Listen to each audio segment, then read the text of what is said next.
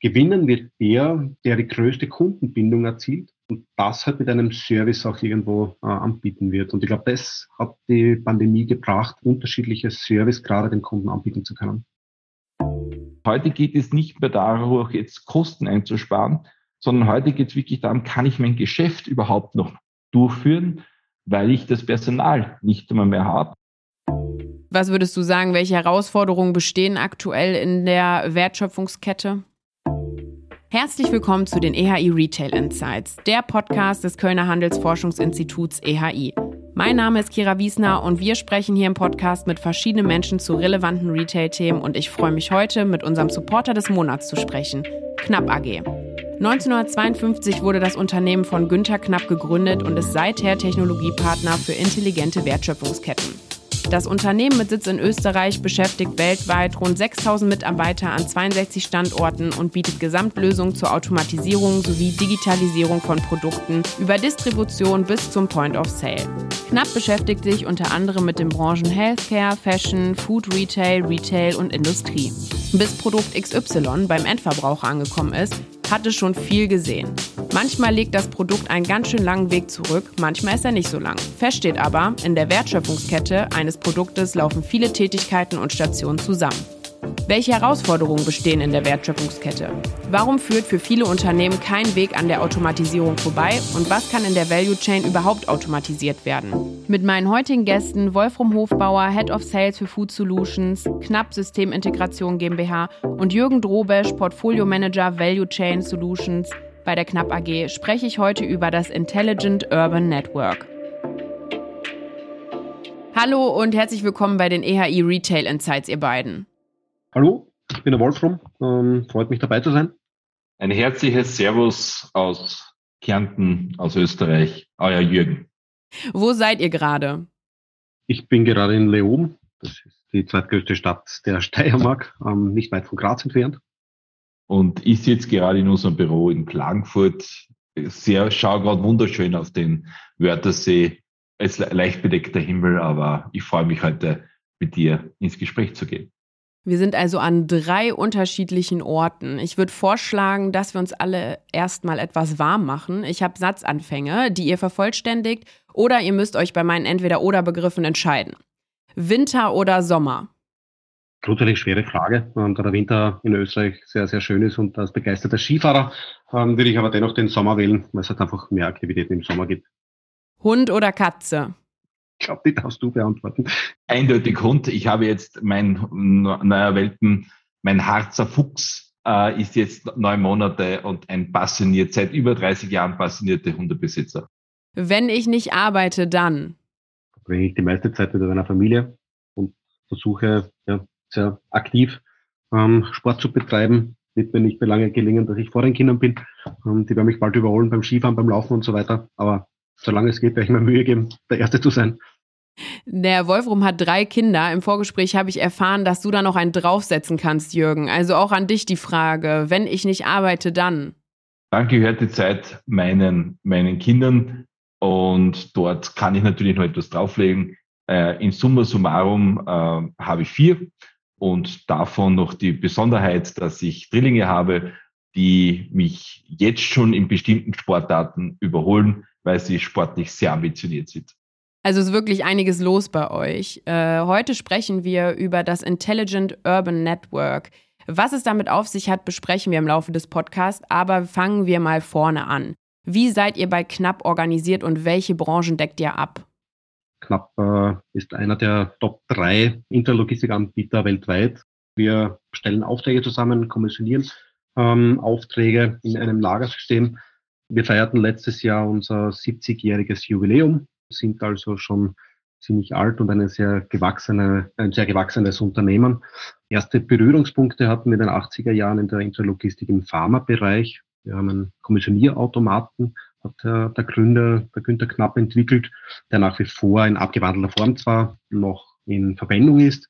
Wir haben dann nach und nach unser Portfolio erweitert um mechanische Komponenten, Elektrikkomponenten, Softwarekomponenten und können heute auf ein ja, sehr umfangreiches Portfolio zugreifen, sei es jetzt da freifahrende Fahrzeuge, sei es äh, Vision-Erkennungssysteme, äh, Roboter mit künstlicher Intelligenz, Lagersysteme mit einer Million Lagerplätzen, vorausschauende Mitarbeiterplanung und so weiter. Das gehört mittlerweile alles um das Portfolio ähm, von Knapp. Ähm, ich glaube, eines ist klar, dass wir, der Herr Günther Knapp war ein sehr innovativer Mensch, ein sehr ein Tüftler, äh, wie man in Österreich sagt. Diese DNA hat sich bis heute quasi durchgesetzt. Dementsprechend haben wir so ein großes Portfolio, wie Wholesale, General Retail, Industry, Food, ähm, Pharma ähm, und Fashion, also ein sehr breites Portfolio und können auch einen sehr breiten Markt abdecken. Und du kommst aus dem Sales-Team. Was macht denn den Bereich so spannend für dich? Wir haben sehr engen Kontakt mit Kunden, müssen dort die Anforderungen, aber auch die Bedürfnisse von Kunden erheben, um natürlich den ja, Sales-Ziel, Anlagen zu verkaufen, ähm, zu erfüllen. Aber einerseits müssen wir die Trends oder auch die, die Bedürfnisse, die Kunden haben, unser Produktmanagement weitergeben, ähm, jetzt ein Jüng äh, Beispiel, ähm, um dadurch halt die Basis für den Verkauf zu schaffen. Weil nur wenn du die Basis gelegt hast, kannst du wirklich gut verkaufen. Dann müssen wir natürlich aus unserem Portfolio eine Lösung oder ein Konzept konzipieren, das den Bedürfnissen des Kunden äh, entsprechen. Da ist halt der Vorteil und das macht da so richtig Spaß, dass wir jetzt nicht nur einzelne Produkte ähm, haben oder anbieten müssen und die in, in der Form verkaufen, sondern wir blicken halt auf das ganze Große ähm, und schauen wir die gesamte Supply Chain an und können für die unterschiedlichen Prozessschritte der Supply Chain Lösungen anbieten. Und das macht eigentlich so Spaß, weil man dann das ja, ja viel Kreativität mit reinbringen kann in, in die Arbeit. Also da gibt es sehr viele Beispiele. Das kann man in jeder Branche irgendwo so ein Konzept aufziehen, sei es in der Lebensmittelindustrie als Beispiel, wo ich ja klassisch meine Verantwortung habe. Wir haben ein Verteilzentrum, das kann von 50 bis 200 Shops den gesamten Nachschub versorgen jeder Shop hat ein anderes Layout, ähm, bedeutet, die Regalierung ist möglicherweise ähm, angepasst an den Grundriss, den halt der einzelne Shop mitbringt. Demnach müssen wir Paletten oder Trolleys so bilden, dass der Mitarbeiter nicht quer durch den Shop läuft, sondern halt wirklich einer gezielten, effizienten Route. Das müssen wir schon beim Backen berücksichtigen, auch berücksichtigt wird, dass wir die Aufträge oder die Nachschubaufträge für Shops so kompakt zusammenhalten, dass möglichst wenige LKWs für den Nachschub auch benötigt wird. Also es gibt unzählige Faktoren und auch äh, Möglichkeiten, unser Portfolio zusammenzupassen, zu, zu bauen, ähm, um somit ja die möglichst größte Effizienz für, den, für unseren Kunden bieten zu können. Und das ist eigentlich das, was mir am meisten Spaß macht, ähm, die Kreativität quasi mit reinzubringen und aus unserem Portfolio alles Mögliche äh, rauszuholen. Und Jürgen, du kommst aus dem Produktmanagement. Was umfasst das denn bei euch bei Knapp? Naja, wie, wie da schon mein Kollege Wolfram ausgeführt hat, äh, versuchen wir, und das ist eine, ein zentraler Bestandteil, wir wollen der innovativste sein am Markt. Wir sind ein klassisches Familienunternehmen, sind also nicht irgendwelchen äh, Hedgefonds verantwortlich. Wir versuchen langfristig Innovationsführerschaft in der Branche zu generieren. Und das ist ein zentraler Punkt, in dem wir uns im Produktmanagement beschäftigen. Wie schauen innovative Produkte und Lösungen der Zukunft aus, um unsere Kunden und in dem Fall die Supply Chains der Welt effizienter, resilienter und auch nachhaltiger zu machen. Das heißt, im Produktmanagement im konkreten Sinne, da beschäftigen wir uns logischerweise mit mechanischen Komponenten, mit autonomen Fahrzeugen, mit Robotern, aber natürlich auch mit Softwarelösungen, die diese Supply Chain unterstützen. Und das ist so eines der großen Herausforderungen. Heute redet jeder über Big Data und so weiter. Aber das Problem des Big Data ist folgendes, dass wir heute nicht mehr wissen, welche Daten wir brauchen. Also wir haben Millionen von Daten zur Verfügung, aber ein großes Problem ist, dass wir keine Vernetzung haben. Das ist ein wichtiger Punkt im Bereich der Software. Das Vernetzende, das Verbindende und welche Daten sind überhaupt notwendig, die wir austauschen müssen, um, und das ist dann der nächste Schritt, um solche Netzwerke effizient, nachhaltig zu steuern. Je mehr ich weiß, desto effizienter kann ich sein, desto nachhaltiger, desto weniger Ressourcen brauche ich. Die Ressourcen sind auf der einen Seite die Menschen und die Ressourcen sind auf der anderen Seite Treibstoff bis hin zur Energie. Unter den Begriffen Value Chain bzw. Wertschöpfungskette werden alle Tätigkeiten zusammengefasst, die notwendig sind, um ein Produkt zu entwerfen, herzustellen, zu vertreiben, auszuliefern, alles was dazugehört. Wir haben also viele Stationen und einen unter Umständen langen Weg zum Endverbraucher. Ja. Und in der Distribution sprechen wir dann oft über die Last Mile. Kannst du unserer Hörerschaft kurz erklären, was die Last Mile umfasst? Also der Last Mile ist vom letzten äh, Storage-Punkt, also zum Lagerpunkt bis zum Endkunden. Der Endkunde kann sein ein Shop, der Endkunde kann sein der Konsument zu Hause, der Endkunde kann sein äh, in Köln in eurem Büro, wo du etwas geliefert bekommst. Und ganz wichtig ist, warum fokussieren wir uns so auf dem Last-Mile-Thema?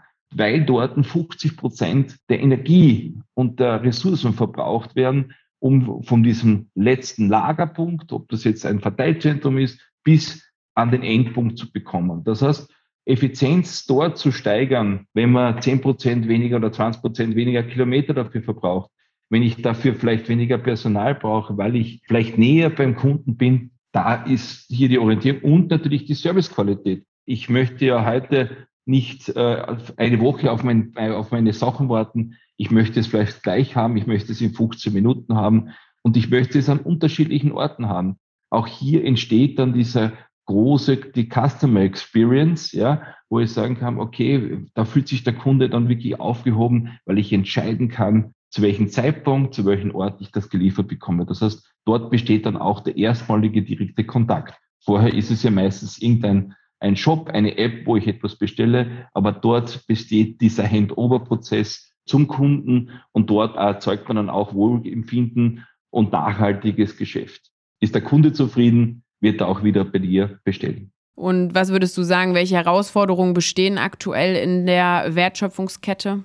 Also wir haben ein, momentan ein sehr, sehr breites Feld an Problemen. Ja. Also auf der einen Seite, ich glaube, das ist an keinen vorübergegangen, dass die Supply Chains der Welt in Umbruch sein. Wir sagen da so, ein Disruption is the new norm. Begonnen hat das Ganze mit dem Brexit, wo erstmals diese Lieferketten aus Großbritannien in Umbruch gekommen sind. Dann gab es die große Suez-Krise, wo ein großes Tankschiff diesen Suezkanal blockiert hat und auf einmal waren die Regale leer. Jetzt kam natürlich dieser Russen-Ukraine-Krise, Corona-Krise mit China, wo die ganzen Materialien kommen. Das heißt, das Ganze ist in Umbruch und in Unruhe. Und diese Vorplanbarkeit, diese ursprüngliche Geschichte. Ich bestelle am Anfang des Jahres und ich weiß, ich kriege immer zu genau exakten Lieferzeitpunkten etwas geliefert. Das ist etwas nicht mehr gegeben. Man wartet dann heute vielleicht drei Monate länger und so weiter. Das heißt, die Planbarkeit ist nicht vorhanden. Das ist das Erste. Das nächste Thema ist natürlich, das wird dramatisch. Nimm eine aktuelle Statistik aus Österreich her. Äh, wir haben aktuell in Österreich 300 und 320.000 Arbeitslose. Aber in Korrespondenz dazu haben wir 225.000 offene Stellen. Das heißt, wir haben einen absoluten, also wir reden nur mehr von einer systematischen Arbeitslosigkeit. Das Personal ist nicht mehr vorhanden. Und diese Situation wird sich in den nächsten Jahren noch dramatisch verändern, weil die großen Babyboomer-Generationen jetzt in Pension gehen werden. Wir werden auf nachhaltige Sicht mit weniger Personal zurechtkommen müssen, weil es einfach nicht mehr zu, äh, dementsprechend vorhanden ist. Und natürlich, das Personal wird immer teurer. Also auch hier kommt eine relativ starke Kostenlawine auf die Unternehmen zu. Das heißt, sie müssen mit weniger Personal effizienter werden. Und heute geht es nicht mehr darum, jetzt Kosten einzusparen, sondern heute geht es wirklich darum, kann ich mein Geschäft überhaupt noch durchführen? weil ich das Personal nicht einmal mehr habe. Und das ist in vielen Bereichen ganz dramatisch, wo Öffnungszeiten gekürzt werden müssen. Und diese Problematik ist auch für bestimmte Branchen durchaus existenzbedrohend. Du hast eben schon die Corona-Pandemie angesprochen. Ich frage auch meine Gäste im Podcast oft, wie sich die Corona-Pandemie auf den Markt ausgewirkt hat und hat ja schon in vielen Bereichen zu Veränderungen geführt. Macht ihr die Erfahrung, dass die Pandemie vielleicht auch in Bezug auf das Kundenverhalten äh, was geändert hat? Was wollen Kunden eigentlich? Die Corona-Pandemie hat nichts Neues zu, äh, aufs Tapet gebracht, sondern hat nur extrem beschleunigt. Also wir haben heute eine Situation, die wir vielleicht erst in fünf Jahren gehabt hätten. Und was auch sehr interessant geworden ist, dass diese Barriere des Kunden bestimmte Dinge online einzukaufen, wie beispielsweise Lebensmittel, das ist gefallen. Das ist gerade zum Beispiel in Deutschland und so weiter, war es sehr unüblich, auch in Österreich, Lebensmittel online einzukaufen, zum Unterschied zu anderen Ländern. Aber diese Barriere ist gefallen, dass man vielleicht Pharmaprodukte online einkauft. Also viele Dinge sind äh, dementsprechend äh, gefallen und diese Barriere hat dazu geführt, dass sich das jetzt etabliert hat, nachdem es so gut funktioniert hat. Und auch dieses Thema der Hauszustellung, ja, wo man sagt, naja, Früher hat man vielleicht Click und Collect gemacht, man hat selber abgeholt. Auch das ist ein absolut im Siegeszug. Sehen wir besonders in Frankreich, wo dieses Click und Collect Business jahrelang schon etabliert gewesen ist. Und jetzt schwenkt sich das ganz stark in Richtung Hauszustellung, ja, weil man sich halt auswählen kann, zu welchem Zeitpunkt bin ich zu Hause, bin vielleicht auch mehr zu Hause, weil ich im Homeoffice bin. Und ich hätte gern genau an den Tag, um diese Uhrzeit hätte ich gern Gas geliefert. Und diese Anforderungen äh, die hat es früher in dieser Form nicht gegeben. Und diese Statistiken zeigen uns, diese, der Siegeszug des Pakethandels ja, oder des Paketzustellungen, wo wir jedes Jahr zwischen 15 und 20 Prozent äh, dementsprechend wachsen, zeigen auch die aktuellen Zahlen, wenn man sich beispielsweise Deutschland hergibt. Wir werden 2022 erstmals die äh, 2 Milliarden Paketgrenze durchschreiten, die allein die Deutsche Post nach Hause transportiert. Da sind die anderen noch gar nicht dabei, wo man dann in summa summarum irgendwo äh, nochmal das Doppelte dazu rechnen kann. Aber diese Veränderung, etwas nach Hause zugeliefert zu bekommen zu einem bestimmten Zeitpunkt und das über das komplette Produktsortiment, eben nicht nur die roten Schuhe, die ich mir früher bestellt habe. Heute bekomme ich auch meinen Wocheneinkauf für zu Hause geliefert und erspare mir natürlich, und das hat schon einen großen Effekt, was sich natürlich nachhaltig gezeigt hat, gerade in den urbanen Bereich, deswegen Intelligent, Intelligent Network. Ich brauche heute kein Auto mehr. Früher hätte ich immer ein Auto gebraucht, weil ich ja immer diesen Wocheneinkauf nach Hause bringen habe müssen, was mit Bus und Bahn durchaus schwierig ist. Heute kriege ich es nach Hause zugestellt, zum Zeitpunkt, wo ich es brauche und bekomme das komplette Sortiment vor die Haustür gestellt. Vielleicht ergänzend dazu, also ich denke in UK speziell und in Frankreich, äh, auch in Amerika, ähm, hat es auch vor der Pandemie ähm, E-Commerce, äh, also speziell im Food, ähm, E-Commerce-Bewegung gegeben. Aber wie der Jürgen sagt, hat es da einen enormen Boost gegeben. Die Konzepte waren ja da. Deutschland, Österreich als Beispiel, die sind ja mit der Store-Dichte, die wir haben, wir haben in jedem kleinen Ort ähm, unzählige unterschiedliche Retailer vorhanden. Das heißt, ich habe gar nicht die Notwendigkeit gehabt, mir Pakete wie nach Hause liefern zu lassen, weil ich ja am Heimweg ohnehin bei zwei, drei, vier äh, Retailern vorbeigefahren bin. Was sich jetzt aber aus meiner Sicht geändert hat, ist das Servicegrad wenn ich mal aus meinem Nähkästchen plaudere, wie es mir privat geht, ich konnte mir vorher nicht vorstellen, Food das Beispiel online zu bestellen. Alle anderen Dinge, natürlich ähm, Elektromaterial, Baumaterial oder sonstiges, habe ich alles online bestellt, Food aber nicht. Jetzt kam die Pandemie, es war uns teilweise nicht möglich, in ein Lebensmittelgeschäft zu gehen, aus Angst, aus welchen Gründen auch immer. Und plötzlich mussten wir bestellen. Und wir lernten auch, welchen Vorteil es bringt, Mineralwasserkisten, Bier, ähm, was ja einer der großen A-Dreher auch, auch im Foodumfeld ist, ähm, sei es Babywindeln oder sonstiges, direkt nach Hause geliefert zu bekommen, ohne mit, äh, wie du vorher gemeint hast, ja drei Kinder, mit drei Kindern ins Geschäft zu fahren, dort alles aufzuladen. Ja, das Einkaufswagen ist immer viel zu klein. Also das hat einen enormen Servicegrad für mich gebracht, direkt die Ware vor die Haustür zu bekommen und dann quasi die Ware sofort zu verräumen. Ich glaube, das ist eigentlich das Hauptthema, das man gelernt hat, dieses Service auch damit mit dem Service umzugehen. Was die Pandemie aus meiner Sicht noch hervorgebracht hat und eben auf das Service bezogen ist, Quick Commerce. Quick Commerce hat es ja vor der Pandemie in der Form noch gar nicht gegeben. Wenn man jetzt hernimmt, denke, vor fünf Jahren war es undenkbar, Ware innerhalb von zehn Minuten ab Bestellung direkt nach Hause geliefert zu bekommen haben. Also wie sinnvoll dieses Geschäft ist und wie lukrativ dieses Geschäft ist, kann man jetzt ewig diskutieren, zeigt ja die großen eh ähm, dass es nicht gerade läuft. Aber was aus meiner Sicht bleiben wird, ist der Servicegrad. Also ich glaube, gewinnen wird der, der die größte Kundenbindung erzielt und das halt mit einem Service auch irgendwo äh, anbieten wird. Und ich glaube, das hat die Pandemie gebracht, unterschiedliche Servicegrade den Kunden anbieten zu können. Jetzt ist es aber so passiert, dass mehrere, viele Anbieter jetzt in diesem Bereich des E-Commerce das anbieten müssen. Sie müssen es anbieten, um überhaupt noch ihr Geschäft am Leben zu erhalten. Und das hat jetzt dazu geführt, dass der Kunde komplett im Mittelpunkt steht. Das heißt, der Kunde hat viele Anbieter, der Kunde hat die Wahl Und deswegen kommt es jetzt auch zu einer zukünftigen massiven Veränderung der Supply Chain. Wir reden von der Demand-Driven Value Chain. Das heißt, der Kunde gibt den Demand für die Wertschöpfungskette an und gibt dann auch damit vor, wie er wann, wo, welche Produkte in welchen Mengen haben will. Und das hat massive Auswirkungen, die eben nicht nur jetzt im Shop passieren, nicht nur bei der Hauszustellung passieren, sondern auch Auswirkungen auf die Produktion. Der Kunde möchte erstens einmal nicht nur zu bestimmten Zeitpunkten etwas haben, sondern möchte das das ganze Jahr haben.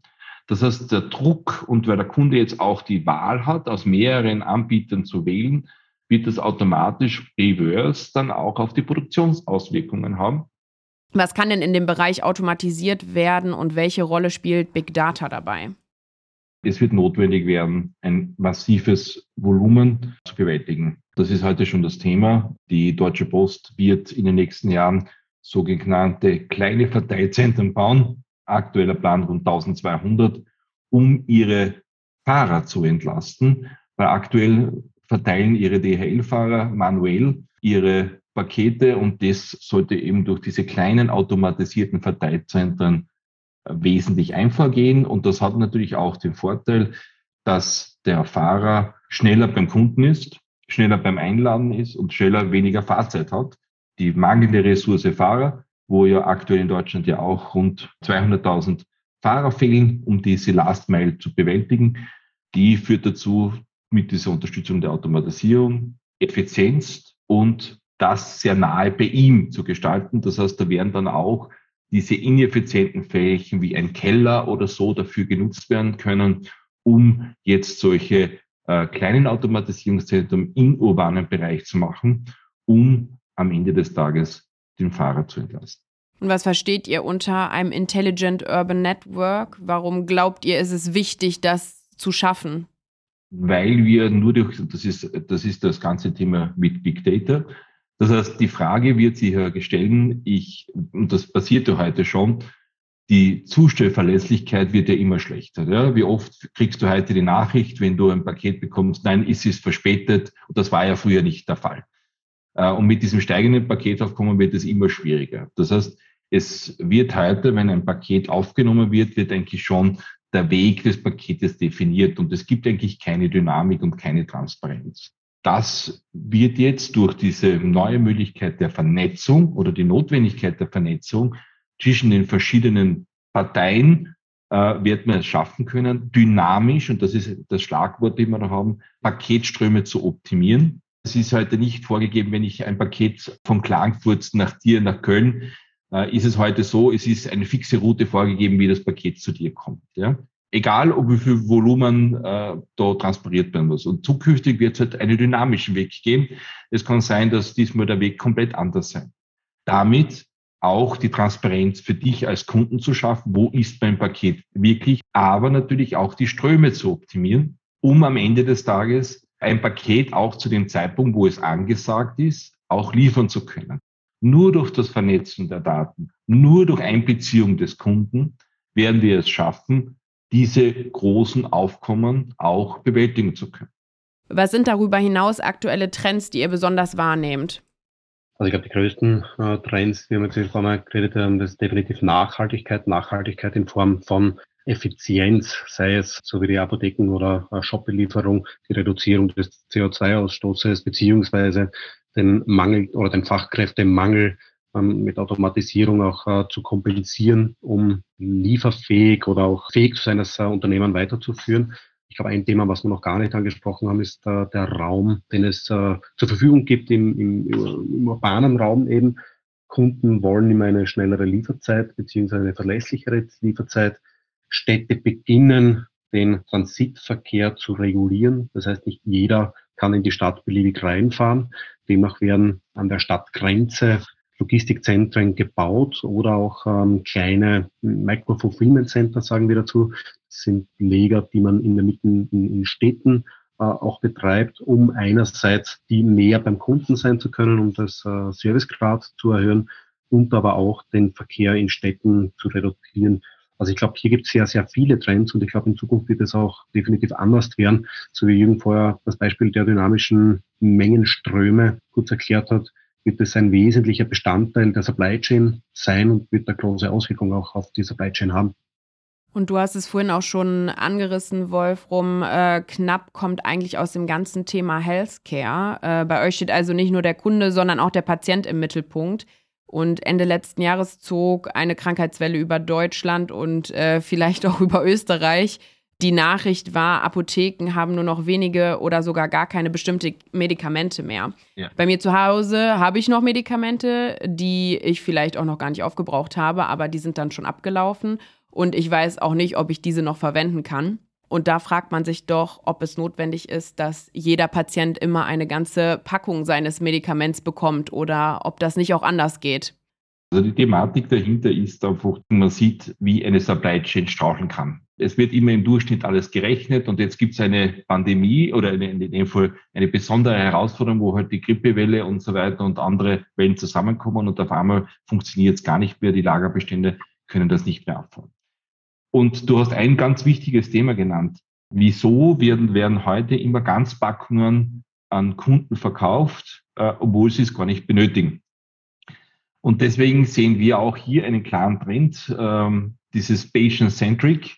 Dort wird wirklich auf den Kunden speziell Ware präpariert, die er für die nächste Woche, 14 Tage oder für seinen Behandlungszeitraum auch bekommt. Und das führt jetzt nämlich nicht nur in den Bereich, wo du es vielleicht zu Hause benötigst, aber auch in den Bereich der Hospitale, Krankenhäuser, Pflegezentren und auch dieses ganze Thema mit dem Homecare. Wir haben eine bestimmte Anzahl von einer Menge X, die aber jetzt zielgerichtet an den Patienten gebracht wird und nicht im Streuverfahren, so wie wir es heute aktuell machen. Ja? Und damit können wir natürlich solche Pandemien wesentlich oder besondere Erhöhungen in den grippalen Infektionen wesentlich besser abfedern, weil es wird weniger weggeschmissen. Das ist einmal ein ganz entscheidendes Thema. Das kriegt eine zielgerichtete Medikation, die auf sein Krankheitsbild optimiert wird. Das heißt, es besteht dann auch die Möglichkeit, dadurch, dass es alles so zentral dokumentiert ist, auch zielgerichteter eine Erhöhung der Dosis zu herbeizuführen. Und das Wichtigste, weil wir ja auf der anderen Seite jetzt auf einmal Medikamente gespart haben, haben wir sie auch zur Verfügung. Äh, und auch das Thema mit Fehlmedikation, Übermedikation wird damit im Griff bekommen. Und welche Hürden seht ihr bei diesem Modell? Das Problem, was wir aktuell in, in, in speziell in Deutschland und Österreich haben oder auch in Europa, ist, dass die rechtlichen Rahmenbedingungen sehr einschränkend sind. Apotheken können sich nicht wirklich vernetzen. Ja? Also ein Apotheker an sich selbst darf maximal vier Apotheken haben. Ja? Das heißt, er kann sich wohl in seine vier Apotheken vernetzen, aber er kann sich mit niemandem anders vernetzen.